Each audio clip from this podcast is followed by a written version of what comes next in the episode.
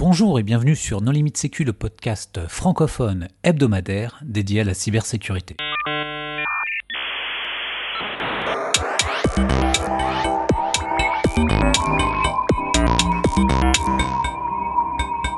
Alors aujourd'hui, nous allons parler des Assises 2023 avec euh, deux invités, Véronique Loquet. Bonjour Véronique.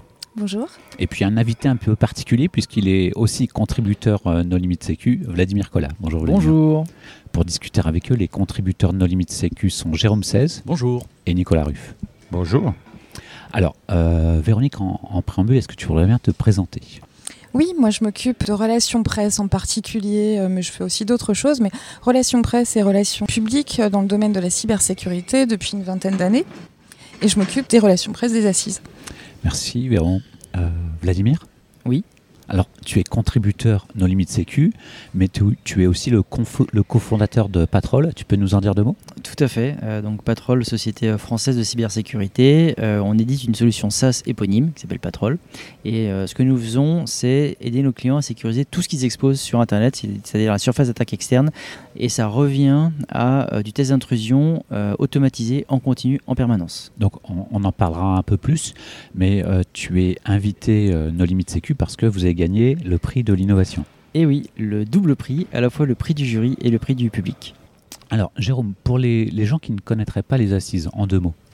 Alors pour les trois personnes qui euh, parlent de cybersécurité et qui ne connaissent pas les assises, euh, il s'agit un peu du cœur du réacteur de la communauté cyber. Donc il y a une grande partie de la communauté, à la fois offreurs, euh, RSSI, euh, opérationnels, euh, journalistes, commentateurs, qui se retrouvent ici en vase clos pendant 3-4 jours pour parler sécu, pour se retrouver, échanger, découvrir de nouvelles tendances, de nouveaux produits, célébrer les prix de l'innovation, évidemment.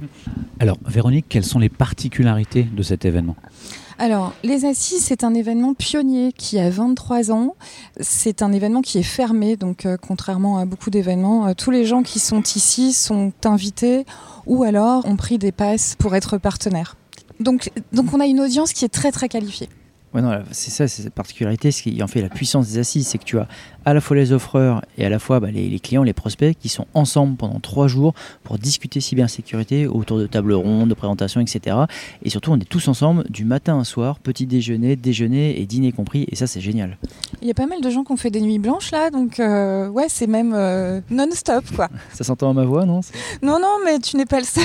Au- Au-delà de la nuit blanche, euh, c'est un peu la magie aussi du off, c'est-à-dire de se retrouver dans un environnement qui n'a rien à voir avec l'environnement habituel de l'année, euh, autour d'une thématique commune, commune, euh, et donc en dehors des contenus officiels des assises. Euh, Il y a plein de choses qui se, qui se passent et qui se disent, euh, et des, des deals qui se nouent euh, ou qui s'amorcent ici en fait, et c'est ça qui est super intéressant. Et à Monaco, ça, ça joue aussi. hein. Il y a tout un, il y a toute une ambiance en fait. Via la- les one-to-one, on peut dire que ça, c'est une particularité aussi. Les one-to-one, euh, ça permet en fait euh, aux, aux offreurs de solutions de rencontrer une cible qualifiée qui est déjà intéressée euh, par ce qu'ils font, en tout cas avec des problématiques autour de, de, de l'éditeur ou de la solution qui- qu'ils vont rencontrer. Et euh, il y a eu 11 000, plus de 11 000 cette année euh, rendez-vous euh, pris. Donc euh, Oui, c'est planifié, un- parce qu'en fait, en prix au total, il y en aura beaucoup plus. Ouais, Parce que c'est- typiquement, tu vois, nous, on avait une 40 un 45 rendez-vous de prix, là, on en est à 120. Euh, donc il y en aura même beaucoup plus. Et ça, c'est une grosse particularité des assises parce qu'en fait, euh, les gens voilà, payent un ticket pour euh, venir montrer leur solution, mais euh, en termes de génération de leads, hein, comme on dit dans le marketing, euh, tu... eh ben, c'est c'est très très rentable. Quoi. Ça se transforme bien et ils reviennent chaque année, ils sont contents. C'est ça qui est complètement fou, c'est que ça fait 23 ans que ça existe, et ça fait 23 ans que la communauté ne se lasse pas de discuter en fait, et de parler et d'échanger. Ouais, et puis c'est une plateforme d'affaires, c'est un vrai booster. Il n'y a pas d'autres événements euh, comme celui-là en France, et même euh, un peu plus loin, il n'y a pas d'autres événements comme ça. Euh, les gens ne se lassent pas parce que le problème de la cybersécurité n'a toujours pas été réglé. Ils ont encore des choses à dire. Un échec Est-ce que c'est un échec? Ce, ce qu'on peut dire aussi, c'est que ce n'est pas un salon de recrutement, ou alors peut-être des profils experts, euh, mais il n'y a pas d'étudiants qui traînent sur les stands et qui t'échangent un CV Non, contre Il y a un du mercato. Oui, voilà, c'est plutôt un salon de mercato, oui, euh, plutôt senior, effectivement. Alors, les assises, c'est aussi le before, donc c'est structuré en, en plusieurs jours, c'est cinq jours en tout? C'est ça. Ben, on peut même aller euh, jusqu'au samedi où on s'amuse. hein. Le brunch. Ouais, c'est plutôt décontracté le samedi. oui. ouais. Mais ça compte parce que c'est voilà, c'est ce qu'on disait. C'est euh, pouvoir continuer les échanges avec plus finalement plus d'affinité avec les gens. C'est un tout du lundi soir au samedi, effectivement, samedi après-midi. Oui, parce que Johan, il y a un before du before maintenant le lundi. Ah, en tout cas, il y a le before. Et donc, euh, Jérôme, tu as, tu as animé deux tables rondes euh, lors du before. Alors, j'ai animé une commission du Before et une table ronde dans le cadre des assises. Euh, si on parle uniquement du Before, c'était une commission euh, qui était consacrée à un sujet. Alors dans les deux cas, c'était des sujets casse-gueule. Euh, pour ce qui est du Before, c'était le sujet de comment utiliser les, recettes qui fonctionnent bien en réponse à incident, donc en sprint, hein, avec un effort qui est ponctuel et qui est, qui est très dirigé pour une sortie de crise. Comment prendre ce qui relève du sprint et euh, en prendre les meilleurs éléments au quotidien dans l'entreprise toute l'année. Comment on fait euh, des recettes d'un sprint euh, à un marathon, en fait.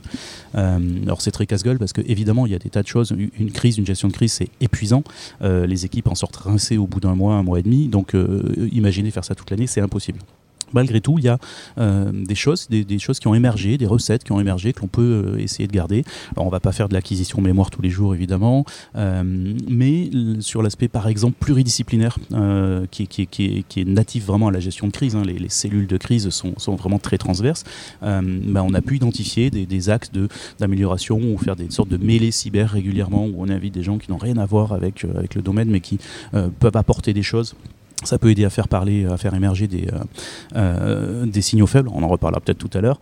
Euh, et puis aussi sur la partie technique, avoir des campagnes de hunting un peu plus régulières, plus légères mais plus régulières, et cette capacité à monter progressivement vers des choses de levée de doute beaucoup plus précises, mais qui soient cette fois-ci formalisées. Typiquement, l'acquisition mémoire, ben, on va pouvoir avoir ça en dernier, dernier point avant de passer en crise. et donc être capable de moduler un petit peu tout ça de manière à ne, à ne pas passer en crise au final. Donc avoir un effort qui est plus sur la durée, euh, plus long, euh, mais qui sera moins intense puisqu'on ne va pas passer en crise. Donc capitaliser sur la gestion de crise pour de, nouveau éviter la crise. Voilà, capitaliser sur les recettes de la gestion de crise qu'on ne fait pas aujourd'hui quand on n'est pas en crise euh, et en faire peut-être un peu plus pour ne pas aller jusqu'au bout et tomber en gestion de crise, peut-être inoculer les bonnes pratiques de la gestion de crise pour ne pas tomber malade plus tard. Et du coup, la deuxième euh, table ronde euh, du Before Donc c'est le deuxième, euh, deuxième sujet casse-gueule, ce sont les signaux faibles, comment, comment les, les repérer, les interpréter et agir sur des signaux faibles. L'objectif était de ne pas faire une énième table ronde généraliste sur la threat intelligence. Évidemment, on a tous fait ça, on sait, on connaît. maintenant, si on veut monter un peu en maturité, il y a le sujet des signaux faibles. Les signaux faibles, par définition, et encore, on peut avoir différentes définitions des signaux faibles, mais en tout cas, par définition, c'est souvent les choses qu'on retrouve après l'incident. Hein. quand on réécrit l'histoire, quand on regarde, on voit que tout était là, mais on n'a pas été capable de, euh, de, les identifier, de capitaliser dessus. Et donc l'idée, c'est de se dire comment on peut améliorer la situation. Euh, on n'a pas de solution, clairement. Donc c'est un débat très intéressant, mais on n'a pas apporté de, solution clé en main en tout cas. Euh, ce qui est certain, c'est que c'est euh, évidemment très lié à la maturité. Il y, a une montée en maturité, donc il faut aller chercher la maturité en termes de threat intel en étant très modeste et donc en commençant de manière petite, en maîtrisant les bases et puis on monte petit à petit. typiquement, un des exemples qui est revenu plusieurs fois, c'est que un signal faible aussi, euh, bah, il n'est pas permanent. Ça va être peut-être que ce qui est aujourd'hui un signal faible sera demain un signal fort. Euh, un exemple qui a été pris, c'est celui de Mimikatz. Euh, il y a encore quelques années, vous trouver un Mimikatz, ça pouvait être considéré comme un signal faible. Aujourd'hui, je pense que quelqu'un qui trouverait un Mimikatz sur un SI qui ne réagirait pas doit clairement envisager une reconversion. et donc, cette notion de signal faible, euh, on, l'a traité en se disant bon puisque de toute façon on sera incapable euh, de euh, voir au milieu des milliers voire millions d'événements y compris des dizaines de milliers de faux positifs voire celui qui est significatif peut-être qu'on va le traiter à travers tous les rétex et petit à petit à travers les rétex sortir des use cases des scénarios en mettant l'accent sur qu'est-ce qui dans ce scénario là relevé du signal faible qu'on n'a pas vu et que demain on va pouvoir modéliser et essayer de voir. Et en enrichissant comme ça ces use cases on va pouvoir essayer de voir de plus en plus de choses euh, de, manière, de manière très, très pertinente. Euh, et dernier point, qui a été soulevé d'ailleurs par, un membre de l'audience, euh, c'est euh, dans ce contexte-là d'être aidé par la, Deceptive Security, euh, et donc notamment par exemple des, des parce que par définition, ce qui va permettre, ce qui va se passer sur un, sur un honeypot ou sur un système cible comme ça, par définition, ça sera du signal faible. C'est-à-dire par définition, ce qui s'y passe, pardon, par définition, ce qui s'y passe, c'est malveillant, et donc même les moindres petits signaux qui sont sur ce système-là seront malveillants, donc on va pouvoir les utiliser alors qu'on les aurait perdus dans la masse du reste du système d'information. Nicolas, je te voyais sourire. euh, Euh, Je, je précise que ce n'est pas un challenge que j'ai donné à Jérôme euh, pour euh, placer le mot onépote dans cet épisode. C'est le retour des Népotes euh, qui était euh, très très réputé il y a quelques dizaines d'années presque, il y a 20 ans, et ça revient à la mode. Avec un nouveau nom, donc la Oui. Deceptive Security. Qui, euh, voilà. Bah, la sécurité, quand ça fait 20 ans justement, ou 23 ans maintenant que les assises sont là, donc on a vu passer les modes et, et- et- et- et monter et descendre. Effectivement, on a toujours des nouveaux mots pour des choses, des concepts qui, qui étaient là depuis longtemps, effectivement. Donc là, c'est Deceptive Security. Moi, je devais placer, on n'est pas là pour beurrer les tartines, comme ça c'est fait. ah, parfait. Euh, euh, toi, tu, tu en as placé une belle dans ta table ronde. C'était euh, à la fin de la foire qu'on compte les bouses. Ah non, alors là, c'était pas moi. Non, non, moi, je- j'ai pas ce- même euh, si je peux revendiquer une certaine ruralité parfois. euh, je, non, ça, c'est, tu peux l'attribuer euh, à son auteur qui était euh, le À sa général. Frécinet. Voilà, C'est balancé. Oui, Ah ouais mais il n'avait pas très bien, euh, il n'avait pas la formule d'ailleurs, hein, on l'a aidé. Euh, le public l'a aidé parce que moi j'étais pas du tout au courant de cette, euh, de cette formule. Alors, tu peux nous dire deux mots justement de la table ronde sur la désinformation? Oui, alors c'était euh, une table ronde sur la manipulation euh, en ligne. Et euh, en fait, c'est un sujet euh, qui est quand même vaste et le traiter en trois quarts d'heure, c'est impossible. C'est pour ça que j'ai cité Disinformation Lab, qui est une, une conférence à Cracovie qui a lieu là en même temps que, que les assises et, qui traite de ça euh, en plusieurs jours. Donc euh, voilà. C'est un peu frustrant d'avoir un tout petit format pour parler d'un sujet comme celui-là. Euh, donc j'ai essayé de recentrer sur les entreprises et en fait de dire que voilà, ce sont des, des menaces, la manipulation en ligne, il y a des menaces qui peuvent entraîner perte de confiance chez les clients, des dommages à la réputation, des perturbations opérationnelles qui peuvent être parfois d'ordre financier. Donc, euh, donc voilà, on a essayé de centrer un peu sur les entreprises. Et puis, euh, et puis on est quand même en plein l'actualité parce qu'il y avait quand même une actualité euh, du Monde. Il y avait un, article du Monde euh, hier euh, qui, parlait euh, des algorithmes pardon, de, de X, anciennement Twitter, qui valorisent des contenus qui sont racoleurs, plutôt dans la manipulation, et par rapport à l'offensive du Hamas. Donc là, il y a un flot, et on se rend compte que voilà, il y a aussi une manipulation avec des biais algorithmiques. Pas que des biais, il y a aussi, enfin voilà, ça peut s'exprimer sous plein d'aspects. Mais euh, c'est des vrais sujets qu'on doit traiter. Parmi les, outils de détection euh, de ce type de menaces, on a, on a évoqué euh, l'OSINT euh, et la CTI, bien sûr, le renseignement sur la menace fait partie des, des outils qu'on peut, qu'on peut utiliser. Même s'ils sont très humains. hein. Alors c'est ce que nous disait Laurent Bloch dans cette... dans cette table ronde que en fait euh, il fallait être dans les réseaux euh, de pair à pair, euh, pouvoir voilà faire partie de l'OCIR. Il y a plein de, de best practices et ne pas être tout seul quand on est un professionnel de la cybersécurité. C'est euh, rassurant finalement dans cette époque où on met beaucoup de, de- l'accent sur euh, l'intelligence artificielle, l'impact sur l'emploi, etc. Là, on voit que l'humain, bah, pour l'instant, est vraiment central euh, dans ces domaines-là. Euh, sur la table ronde, sur les signaux faibles, pareil, euh, on a fait la vraie distinction entre de la CTI automatisée, de l'ingestion de flux, etc. Et puis à côté de ça, l'identification, l'analyse des signaux faibles, on, a bien vu que ça demandait des analystes humains euh, formés et que ça serait difficile de les remplacer par de l'IA. Ils peuvent être assistés, mais pas, pas remplacés. Oui, Donc c'est bien. bah, D'ailleurs, on le voit, euh, Twitter euh, n'a plus de- d'argent pour, euh, pour euh, payer des modérateurs. Bon, ben voilà, ça pose problème. Donc l'humain est, ouais, est important, heureusement. Ta table ronde était un cas d'école puisque ton intervenante a été poussée dans les escaliers juste avant et n'a pas pu participer. Donc est-ce que c'est une tentative de déstabilisation, euh, manipulation, qui sait? Bah, quand on tombe dans les escaliers, on est déstabilisé, ça c'est sûr.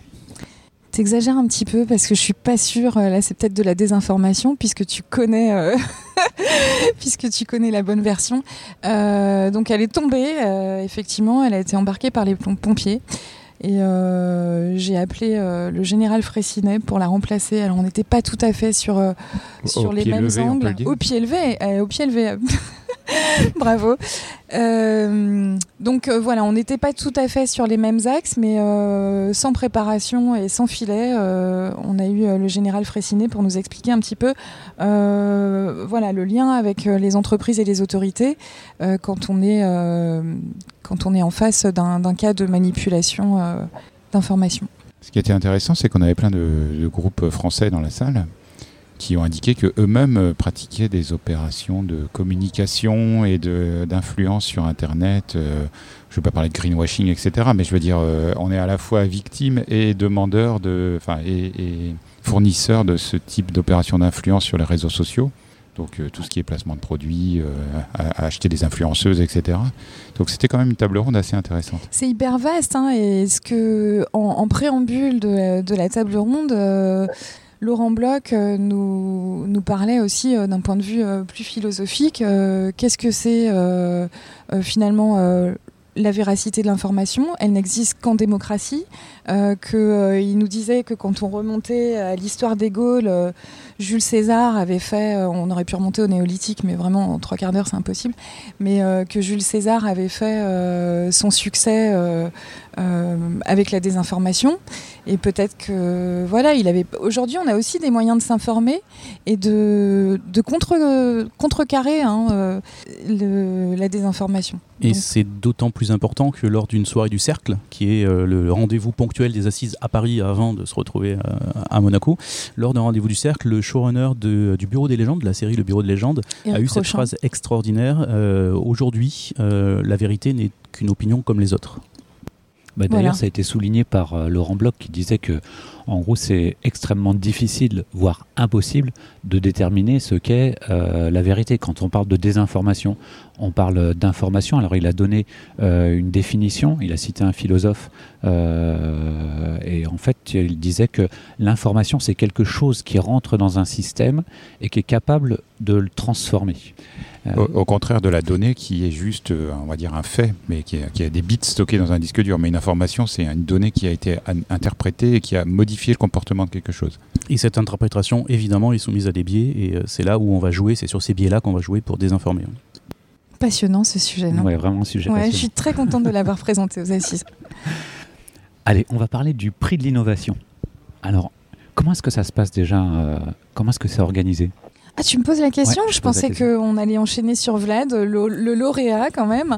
Euh, le prix de l'innovation, eh ben, euh, c'est fabuleux parce que c'est euh, permettre euh, à des jeunes startups qui peuvent pas forcément se payer les assises d'avoir un tremplin et de montrer leurs solutions bah, directement à leurs prospects. Et, et en fait, en gagnant le prix de l'innovation, bah, c'est une reconnaissance du marché euh, de leurs solutions. Donc euh, du coup, euh, c'est vraiment ouais, un, encouragement à poursuivre, à se dire qu'on a trouvé un produit qui correspond au marché. Enfin voilà, Vlad, tu vas me dire mieux que, enfin tu le diras mieux que moi puisque tu es complètement concerné. Euh, alors comment ça se passe? Donc il y a une ouverture euh, du portail, tu peux postuler, tu déposes un dossier, tu dois expliquer ce que tu fais, tu donnes tes bilans comptables, avoir plein moins de d'informations. 3 ans, je crois. Oui, je crois que c'est moins de 3 ans euh, d'existence. Société européenne et de moins de 3 ans d'existence. Tu dois euh, présenter tes bilans comptables, euh, montrer où tu en es, etc., tes clients. Et euh, à partir de là, tu es sélectionné sur dossier. Et ensuite, euh, suite à ça, tu passes euh, un oral, donc une présentation, le pitch des assises, où tu présentes devant un certain nombre de RSSI, euh, donc au cercle des assises. Et il y a deux prix, donc le prix du public et euh, le prix du jury. Et nous avons eu l'incroyable honneur euh, de remporter à la fois le prix du jury et le prix du public, ce qui apparemment n'a pas été fait depuis des années. Double des années. reconnaissance. Et c'est génial parce qu'en fait, le prix du public, ça veut dire que notre auditoire, nos prospects, euh, bah, ont voté pour nous. C'est-à-dire qu'ils croient en notre modèle, ils croient en notre innovation. Donc bah, ça c'est génial pour ensuite aller les prospecter. hein. Si vous nous écoutez, on va bientôt vous contacter. Et, euh, et le prix du jury aussi, c'est incroyable parce que là, c'est quand même euh, un, regroupement de personnes qui sont des experts du domaine, reconnus, qui savent ce qu'est l'innovation, qui savent ce dont euh, les, entreprises ont besoin et, donc bah, qui, ont, qui, nous ont, qui ont voté pour nous, qui nous ont élus. Et ça aussi, c'est une incroyable reconnaissance. Enfin, nous, on est sur un nuage. Enfin, non, pour reprendre, parce qu'en fait, cette année, ce qui représente les assises, c'est une montgolfière. Donc, on est sur une montgolfière depuis. Et, euh, et c'est génial parce que ça nous apporte énormément de visibilité, de reconnaissance. Ça confirme notre modèle parce que même si nous, on y croit, on est convaincus, nos clients également, ça, confirme notre modèle et, notre innovation. Alors c'est intéressant parce que euh, d'avoir ces doubles prix, euh, c'est pas du tout les mêmes critères finalement qui vont mener à avoir ces prix-là. Pour, le prix du, euh, public, euh, évidemment c'est un coup de cœur, c'est-à-dire qu'on a des gens qui sont des praticiens, des RSSI notamment, etc., qui vont dire waouh ça c'est une solution qui m'intéresse que je me vois pouvoir déployer éventuellement chez moi ou en tout cas je suis curieux de savoir comment ça marche. Du côté du jury. On a d'autres critères. Forcément, on peut aussi, comme le jeu, comme le public, se dire bah, c'est super, ça va être très utile pour les RSSI, euh, mais on s'arrête pas là. Euh, il y a d'autres critères tels que est-ce que la, la start-up en est à un moment de son développement qui va lui permettre de profiter d'être aux assises? Oui, parce que ce qu'on n'a pas dit, c'est que gagner le prix du jury, ça te donne le droit d'avoir un stand offert aux assises et donc bah, d'avoir un stand, d'avoir des prospects, de voir des gens et de vendre ta solution. Et ça, il faut être, il faut être staffé, structuré et avoir une offre qui permet de, d'exploiter cette chance-là. Sinon, sinon, sinon évidemment, c'est gâché. Euh, et puis aussi, on va se poser des questions telles que est-ce qu'on est vraiment sur une innovation et quel type d'innovation? Est-ce que c'est une innovation d'usage? Est-ce que c'est une innovation technique? Euh, Est-ce que c'est une innovation de rupture? Euh, Voilà. Et ça, c'est important. C'est-à-dire qu'on peut avoir des coups de cœur ou se dire bah tiens, c'est vachement sympa et je pense que c'est très utile au RSSI, mais se dire c'est finalement c'est un dashboard qui centralise des trucs qui se font depuis 15 ans. Euh, bon, bah, c'est très utile au RSSI, mais c'est pas franchement innovant.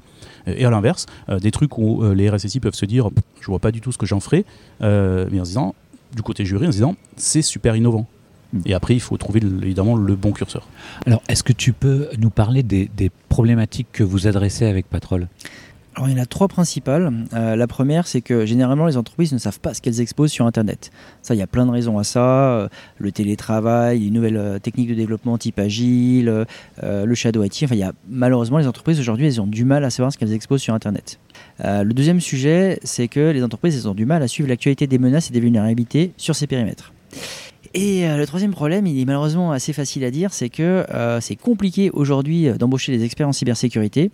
Les équipes en place, elles sont souvent surchargées de travail et en plus, elles font très souvent des tâches assez rébarbatives. Et en fait, l'idée, c'est de, résoudre toutes ces problématiques avec bah, la solution Patrol. Toi, tu dis Pentest is dead. Ouais, c'est un peu provocateur. C'est complètement provocateur. À peine. On a même un, un, sticker, un autocollant où c'est marqué Embrace Progress, Abandon Pentest. Mais c'est comme quand tu dis euh, punk is dead, tu vois, c'est vraiment le truc. Euh, mais en même temps, il y aura toujours des punks parce que c'est un état d'esprit et je crois que le pentester, c'est un métier. Hein, on a dit que c'était un métier. Hein. Ah, c'est aussi un état d'esprit. Et c'est aussi un état d'esprit, voilà. Donc euh, le pentester, euh, légal ou pas, il sera toujours là. en fait, de toute façon, tout le monde le sait parce qu'on est totalement clair vis-à-vis de, totalement clair vis-à-vis de nos clients, nos prospects, c'est que, en fait, on dit ça, mais nous même, on a des pentesters. En fait, euh, ce qu'on fait nous, c'est deux tiers automatisés, un tiers manuel. Donc on garde des équipes de pentesters en interne. Par contre, l'intérêt, c'est que chez nous, ils ne font que des actions à très forte valeur ajoutée. C'est-à-dire qu'on a vraiment besoin d'eux sur des actions très avancées. Et c'est là que. Bah, c'est là qu'on garde encore l'humain. Euh, voilà, l'humain, il est indispensable. Mm. Pentest is dead parce que plus personne n'écrit à la main. Peut-être. Rapport au pen Voilà. Merci, ah merci. Il y a quelqu'un qui suit. Ah là là, ce Nico. J'ai de la peine pour toi. Euh, no pain, no gain. C'est ça. peut-être deux mots sur la keynote alors, en fait, tu parles probablement de la keynote du jeudi soir, puisque oui, les keynotes, il y en a tout le temps. Piano, piano qui était assez magique, hein, on peut le dire. Euh, une, une, masterclass euh, de Loïs euh, qui Loïs Samin qui devient chef d'orchestre, mais le RSSI c'est un chef d'orchestre. Exactement. Cette keynote était pleine de métaphores. Donc c'était le, célèbre. C'était Alain Manoukian, les notes qui s'aiment. Voilà, qui nous a fait un beau spectacle euh, il y avait des parallèles avec la cybersécurité, pas tant que ça, mais par contre c'était un... Il parlait de cul, de musique et de, et de mathématiques. C'était particulier. Voilà, donc les mathématiques, il y en a dans la cyber, le reste un peu moins. Euh, ah, dans la musique Il y a beaucoup de maths dans la musique. Pas du tout. Et donc, euh, bah, comme chaque année, la, keynote du jeudi soir, en fait, c'est un moment d'ouverture d'esprit et de, on va dire, de réflexion euh, en dehors, euh, out of the box. C'est ça. C'est une tradition le, jeudi soir. on espère que les RSSI puissent rentrer à la maison en, en, parlant de quelque chose de fantastique à leur, à leur conjoint. Ok, pour conclure. Véro, pourquoi est-ce qu'il faut venir absolument aux assises? Déjà, il faut être invité. Donc, Euh, bah, il y a des événements B-side hein, d'ailleurs. Euh, c'est la preuve qu'il euh, y a une communauté qui est super active, qui, qui est vivante, qui est là, qui, qui continue à, à innover. Il y a des jeunes, il y, a des, y a des vieux. Enfin voilà, ça, rapporte, ça, ça, ça rassemble beaucoup, beaucoup de, de, gens, beaucoup de compétences. Enfin moi, je, je me vois pas ailleurs. Hein. Place to be quoi. Et, on se faisait justement avec, euh, avec Nico euh, avant l'émission, on se faisait cette remarque, c'est que il euh, y a plein de nouvelles têtes en fait. Et ça fait, euh, bah moi ça fait 20, 20 euh, ans, euh, 20 ans que je fais des assises. Euh, et ben là aujourd'hui on voit vraiment arriver de nouvelles têtes et peut-être que les assises c'est le moyen aussi pour euh, Bah, les vieux comme on, nous. on contribue à ramener des Bien jeunes. sûr, bien sûr. Moi, je suis d'a- d'emmener l'espace des startup jeunes. joue parce que aussi un espace startup où des entreprises avec un budget plus réduit que les grands stands peuvent venir en tant que startup avoir un stand en bas et sont très visibles parce que c'est sur le chemin de toutes les conférences et ça permet aussi à des entreprises bah, plus- un peu moins matures peut-être d'être présentes et, euh, et de voir du monde. Ça, c'est un, c'est un, vrai, euh, un vrai enjeu pour les assises aussi de pouvoir euh, ramener de l'innovation et que Oui. ce soit visible. euh, Et c'est génial parce qu'il n'y a pas d'autre endroit, et je parle pour moi, mais je pense qu'on est, on est nombreux dans ce, dans, ce- dans- dans- dans ce cas-là. Euh, Il y a vraiment qu'aux assises où je pourrais rencontrer autant de nouvelles têtes de la nouvelle génération montante en cybersécurité. Tu Ah. sors pas beaucoup. hein. Oui, si, si tu fais des soirées étudiantes, t'en rencontres aussi. Merde, Va je suis dans pas les invité aux soirées étudiantes. Ouais. Bah alors moi, je vais bientôt aller à Brest, euh, Unlock Your Brain. C'est Ah, une bah bonne oui, conf, oui, ça super. aussi. Super conférence. Ouais. C'est- donc l'épisode sera publié là lundi, donc on peut on peut peut-être citer la date. C'est la semaine prochaine? Non, C'est début novembre, 4-5 Euh, novembre je crois. Oh, C'est dommage de ne Oui, pas avoir la date euh, comme à ça. Brest, euh, 4-5 novembre, donc c'est sur un vendredi et un samedi. Et euh, Ouais. c'est une très très bonne C'est les vacances de la. Toussaint. C'est le dernier week-end des vacances de la Toussaint. Parfait. Eh bien, merci à toutes et à tous pour votre participation. Chers auditeurs, nous espérons que cet épisode vous aura intéressé et nous vous donnons rendez-vous la semaine prochaine pour un nouveau podcast. Au revoir. Merci Au revoir. Au revoir. Il faut venir aux assises pour les goodies.